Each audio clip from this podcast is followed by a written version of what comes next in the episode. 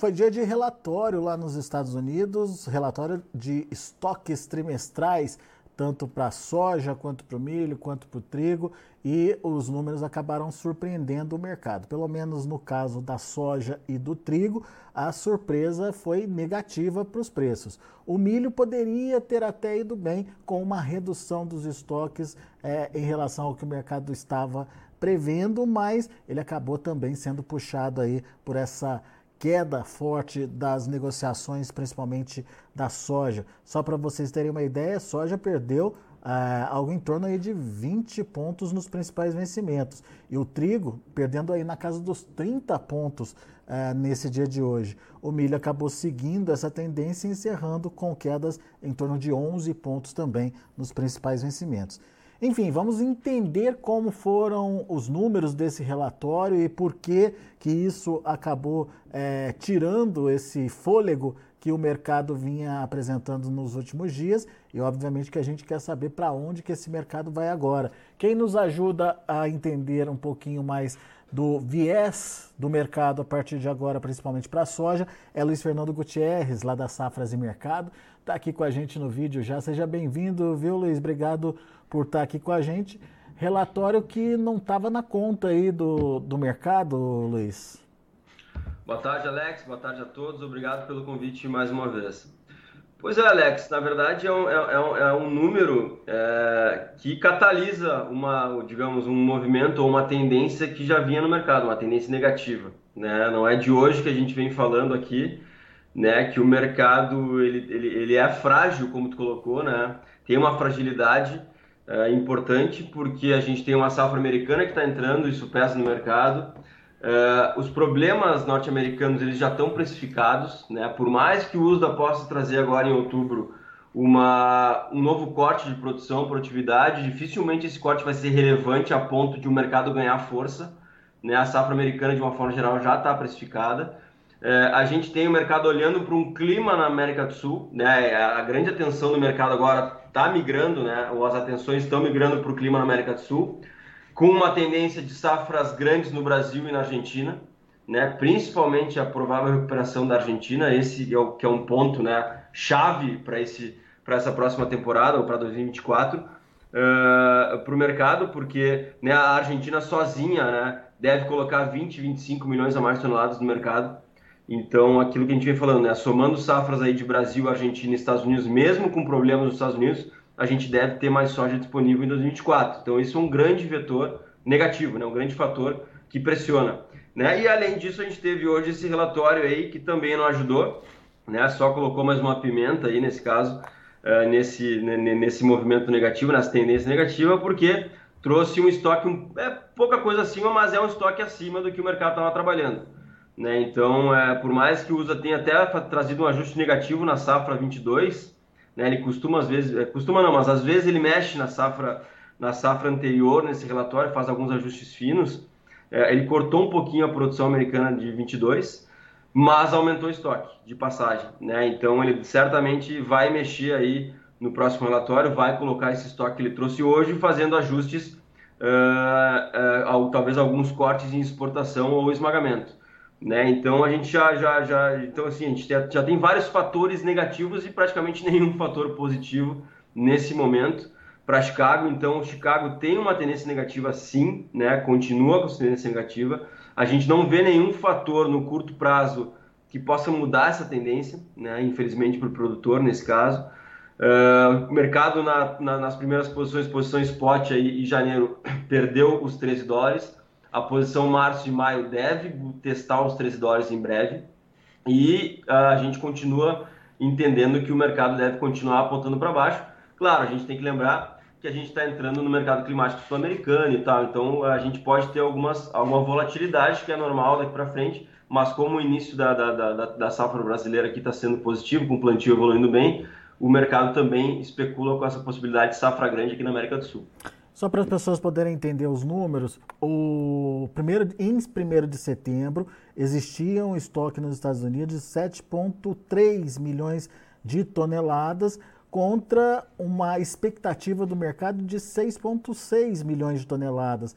É, são praticamente aí 600 mil toneladas, 700 mil toneladas a menos aí, uh, ou a mais né, do que o mercado esperava, apesar de ser um número menor do que o estoque em 1 de setembro de 22, que era de 7,5, 7 milhões e meio de toneladas. Mas ainda assim é um número que acabou surpreendendo o mercado e esse número coloca em xeque, de alguma forma, é, é a demanda americana, Luiz? Eu acredito que não, Alex. Né? É, é, na verdade, se a gente for ver, é, 600, 700 mil toneladas não é uma grande mudança né? É, em termos fundamentais. Né? Mas, claro, para um estoque que já é apertado, obviamente que traz uma mudança importante. Né? Mas em termos de fechamento de quadro de oferta e demanda, não é uma super mudança a ponto de colocar dúvidas com relação à demanda pela soja americana. Claro que a gente já prevê né, uma queda de exportação em 2024, ou na, na temporada 23-24, que para eles é de setembro a agosto, pela recuperação da produção na Argentina e pela tendência de produção grande no Brasil. Então, a, os Estados Unidos devem perder mais uma parcela para esses dois países, né? Uh, por, essa, por, essa, por essa maior produção daqui, maior oferta daqui e boa competitividade da soja da América do Sul. Mas isso já está na conta de alguma, de alguma forma. Então, assim, eu acho que não coloca dúvidas, porque isso ele está olhando para trás, né? Ele está olhando para 1 de setembro e só fazendo aquele ajuste final ali de, de temporada. Então, é uma coisa que já passou. O grande ponto é que esses 600, 700 mil toneladas aí que tu comentou que veio acima, colocam 600, 700 mil toneladas a mais para começar a temporada 23, 24. Então, aquele estoque americano uh, uh, que o USA está trabalhando agora, ele já vai ter que trazer um estoque maior né, no cálculo, né, no próximo relatório. Claro que daí ele vai descontar algum corte que ele tiver. Mas tu entende que isso, se a gente olhar para o relatório de setembro, a gente tem que botar 600, 700 mil toneladas a mais na conta de 23, 24. Então, isso pode compensar de alguma forma algum corte produtivo, né? algum corte produtivo de, de, de, de produção americana que usa possa trazer agora de certa forma já tem 700 mil positivo, né? Então vai ter que, vai ter, a gente vai ter que ver como é que vai ficar essa, essa, essa conta. Então assim, no fim das contas, se a gente olhar e comparar uma tendência de, de, de estoque de outubro, né, para o relatório que vai vir, contra setembro, falando em 23, 24, não falando mais em 22, 23, a tendência é que haja uma pequena mudança na, nos estoques, nada muito relevante. E é por isso que eu acho que o relatório, embora possa trazer números altistas no sentido de cortar a produção e produtividade americana, provavelmente a gente não vai ter grandes mudanças nos estoques americanos. E é por isso que eu acho que uh, não deve trazer grandes impactos para Chicago. Como eu já falei, Chicago já não dá muita bola, né? já não, não precifica muito, não tem muito mais que precificar na safra americana. E daqui para frente olhar para a safra sul-americana e como a tendência é de, de uma produção grande aqui, esse é mais um vetor negativo daqui para frente. Pois é, daí dá para a gente afirmar que o viés agora é negativo então para os preços, Luiz? Sim, eu acho que continua, né? De novo, como a gente vem falando, né? já vem há um tempo negativo, é, infelizmente ou felizmente, depende do ponto de vista, vem se confirmando o que a gente, o que a gente tem falado, né? Tem comentado aqui com relação à, tendência de Chicago, né, Alex? Não é de hoje que a gente vem falando aqui para frente o mercado apontava para baixo e ele continua apontando para baixo. Então, assim, obviamente que no curto prazo a gente pode ter algumas mudanças, claro eu não vejo nenhum grande fator para o mercado voltar a ganhar força, a não ser alguma questão técnica no momento que possa trazer alguma correção, né? Porque o mercado demonstra fragilidade, demonstra fraqueza e, e, e dificilmente a gente vai ver algum fator negativo para o mercado voltar a ganhar força apontar, e apontar para cima. Então, assim, a macro tendência ela continua negativa, né? Infelizmente, o produtor. Então, é importante ele ficar, continuar de olho, né? Aquilo que a gente vem falando é importante ele, ele fazer o seu head aí da forma que ele achar melhor, né, com as ferramentas que o mercado oferece, porque ele tem que entender que além de Chicago demonstrar fraqueza, o único fator que está segurando o preço hoje de alguma forma, impedindo que o preço caia mais, é câmbio. E esse câmbio acima de 5 pode ser que não se mantenha por muito tempo. Né? É, claro, ainda pode subir um pouco mais se o, se o Fed cortar juros, é, cortar não, desculpa, aumentar juros nos Estados Unidos e o, e o, e o, e o Copom aqui cortar juros aqui no Brasil, pode ser que a gente tenha uma forcinha a mais no câmbio, né, até mesmo antes do final do ano.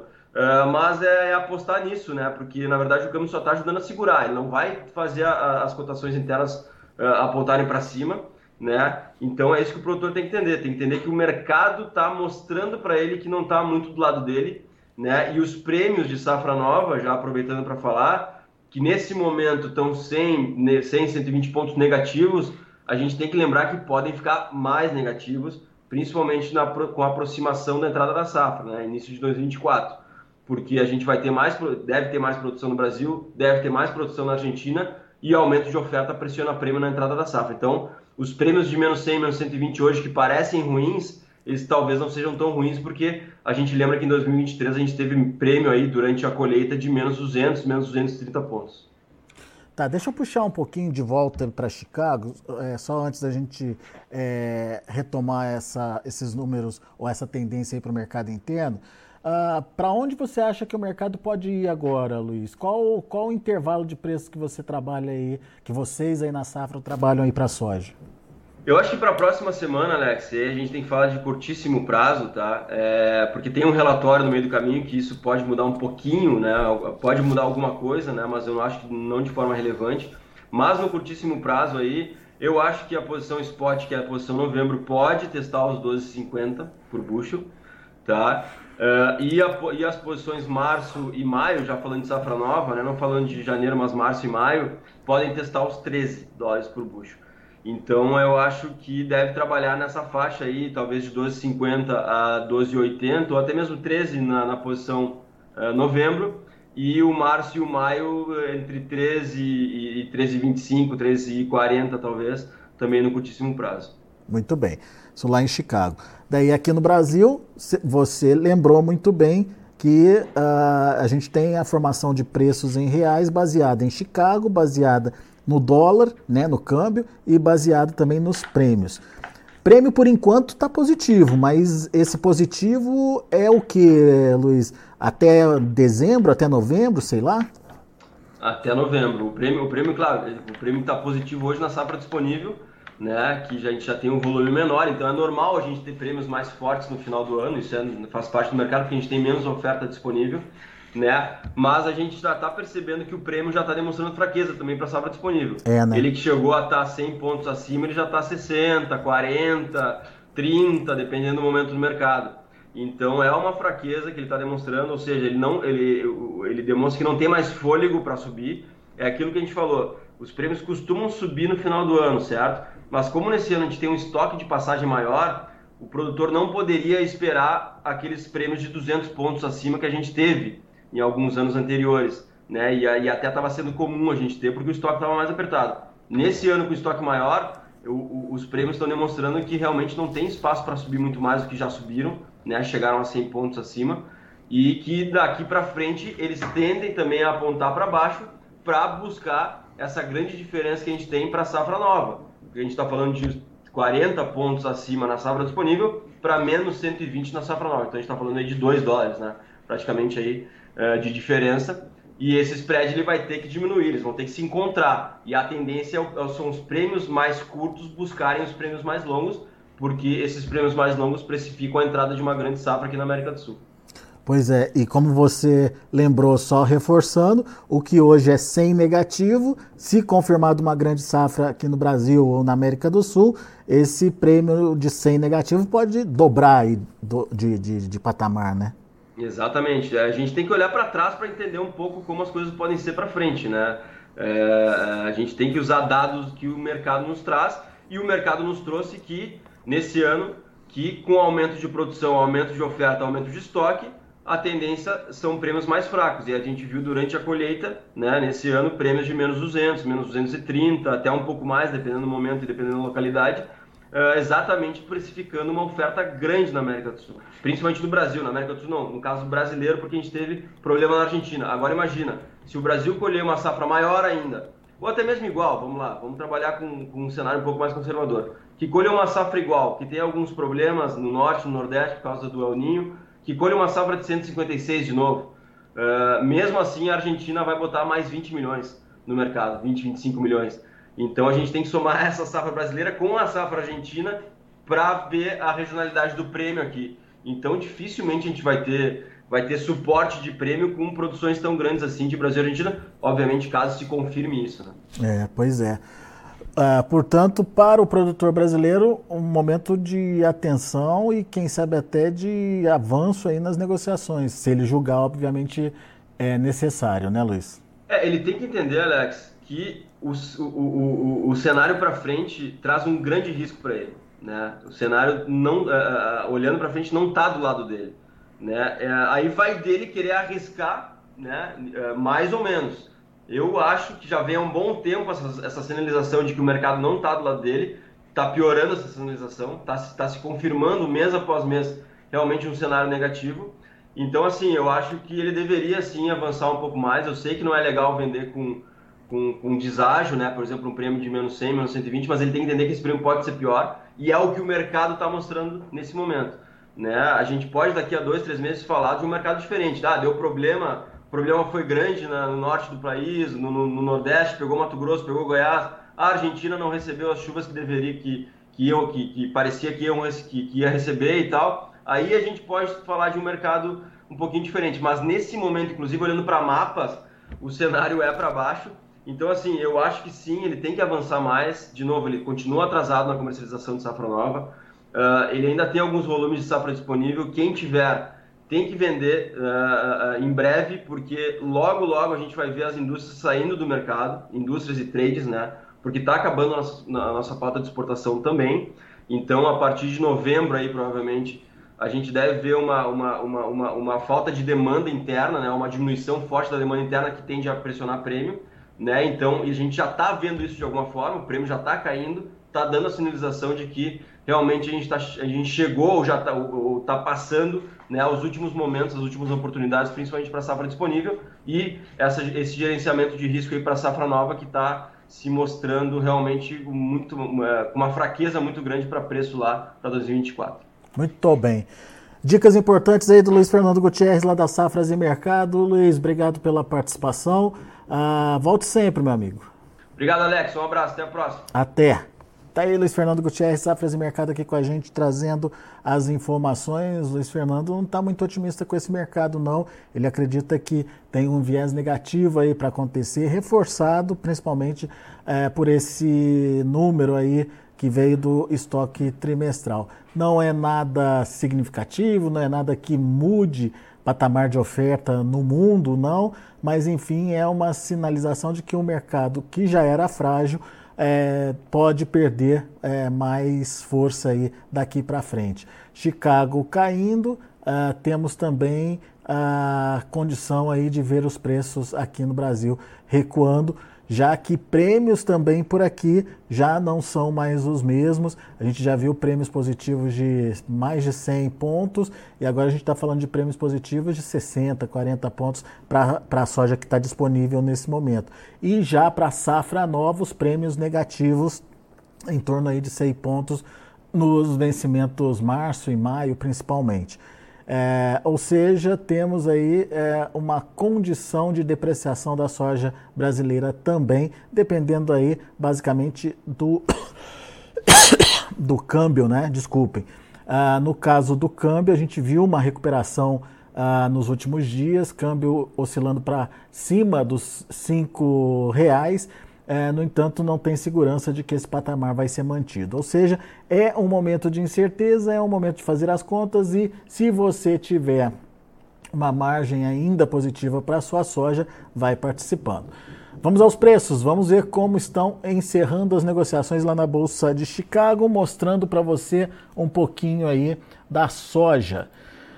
Para novembro, 12 dólares e 75 centes por bushel, uma queda de 25 pontos e meio. Para janeiro, 12,94, queda de 24 pontos mais 75. Para março, 13 dólares e 10 centes por bushel, queda de 21 pontos mais 25. Para maio, 13 dólares e 22 centes por bushel, perdendo aí 18 pontos mais 75. Números da soja, vamos conferir do milho. Para dezembro, 4 dólares e 76 centos por bushel, queda de quase 12 pontos. Março, 4,91, 11 pontos e meio de baixa. Maio, 5 dólares por bushel, uma queda de 11 pontos mais 25. E o julho, 5 dólares e 5 centos por bushel, queda de 10 pontos mais 75. E para finalizar, o trigo. Cadê o trigo? Tá aqui, dezembro, 5 dólares e 41 centos por bushel, 37 pontos mais 25 de queda. O março caindo 33 pontos a 5,73. O maio, 5 dólares e 94 centos por bushel, perda de 30 pontos. E o julho, 6 dólares e 12 centos por bushel, queda de 24 pontos. São os números já de finalização do mercado lá na Bolsa de Chicago. A gente fica por aqui. Agradeço muito a sua atenção e a sua audiência. Daqui a pouquinho tem mais informações e outros destaques para você no Notícias Agrícolas. E na segunda-feira a gente volta com os nossos boletins ao vivo, boletins de mercado, para que você seja o produtor mais bem informado do Brasil.